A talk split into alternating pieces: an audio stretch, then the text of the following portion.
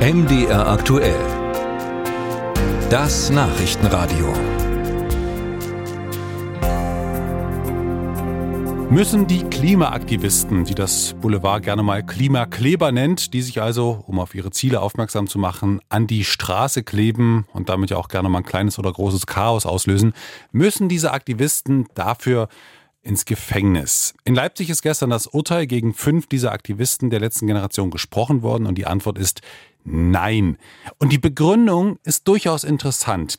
Der Tatbestand der Nötigung sei durch diese Aktionen erfüllt, sagte die Richterin, aber die Aktion sei nicht verwerflich. Wie passt das zusammen? Und ist die moralische Bewertung, ob etwas verwerflich ist, eigentlich wirklich eine juristische Größe?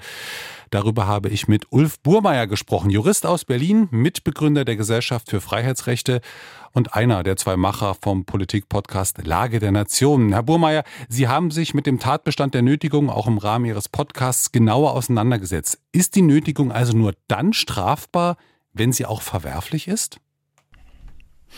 Ja, das ist tatsächlich so. Das hat der Gesetzgeber genauso geregelt. Äh, in Deutschland beruhen strafrechtliche Verurteilungen immer darauf, dass man einen Tatbestand verwirklicht hat. Das muss auch rechtswidrig geschehen sein und schuldhaft. Das sind so die drei Prüfungsschritte, die Juristinnen und Juristen zu absolvieren haben. Und äh, der Gesetzgeber hat ausdrücklich geregelt, dass eine Tat nur dann als Nötigung strafbar ist, wenn sie eben auch verwerflich ist. Und zwar einfach deswegen, weil die Rechtswidrigkeit, äh, auch wenn der Tatbestand erfüllt ist, an an der Verwerflichkeit hängt. Aber gibt es dafür denn klare Kriterien, was als verwerflich gilt? Ja, da gibt es in der Tat jedenfalls für die Konstellation von Sitzblockaden zum Beispiel inzwischen ähm, Rechtsprechung des Bundesverfassungsgerichts, die dieses Wort Verwerflichkeit mit Leben erfüllt hat.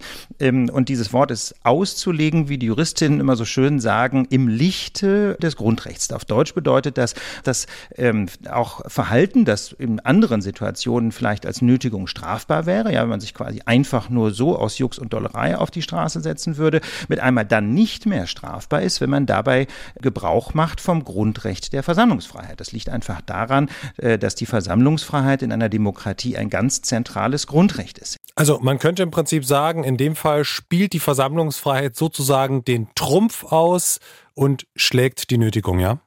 Naja, das führt einfach dazu, dass diese Nötigung dann nicht mehr rechtswidrig ist, weil es hier an der Verwerflichkeit fehlt. Aber das ist eben keine Schwarz-Weiß-Entscheidung, sondern das muss man sich eher vorstellen wie eine Abwägung. Das heißt also, wenn man demonstriert in Form einer Sitzblockade, dann ist die Nötigung quasi weniger gravierend, weil man dieses Grundrecht für sich in Anspruch nimmt. Aber das bedeutet nicht, dass jede Sitzblockade automatisch straflos ist. Also da gibt es eine ganze Reihe von Kriterien, die das Bundesverfassungsgericht für diese Fälle entwickelt hat. Spannend ist zum Beispiel, ob es einen inneren Zusammenhang gibt, ja, zwischen dem, was man da blockiert mit der Sitzblockade und ähm, dem Ziel, das man kommunizieren möchte. Und da zum Beispiel muss man sehen, die sogenannten Klimakleber wollen ja darauf hinweisen, dass Autoverkehr eben einen Beitrag leistet zum Klimawandel. Und deswegen gibt es einen engen inhaltlichen Zusammenhang zwischen dem, was sie blockieren und dem, was sie kommunizieren wollen.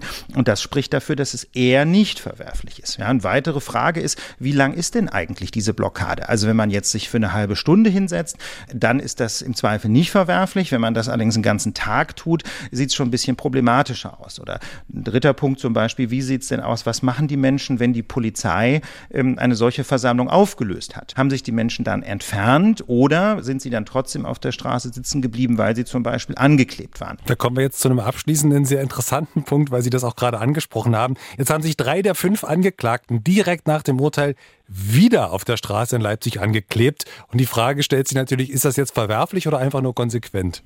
Das ist tatsächlich jedenfalls aus Sicht der Demonstrierenden konsequent und auch rechtlich ist ihnen äh, daraus kein Strick zu drehen. Wenn sie das nicht quasi vom zeitlichen Umfang her übertreiben, dann ist das im Zweifel von der Versammlungsfreiheit gedeckt. Und ich möchte dazu sagen, das ist auch vielleicht ganz gut so, denn in einer Demokratie müssen wir eben hinnehmen, dass Menschen auch auf der Straße ihre Meinungsfreiheit wahrnehmen. Und ich meine mal ganz ehrlich, gerade Leipzig zum Beispiel ist ja die Stadt der friedlichen Revolution und vielleicht steht es uns deswegen als Gesellschaft auch ganz gut zu Gesicht, wenn wir ein bisschen entspannt bleiben, vielleicht ein bisschen auch verbal abrüsten angesichts der Proteste der Klimakleber.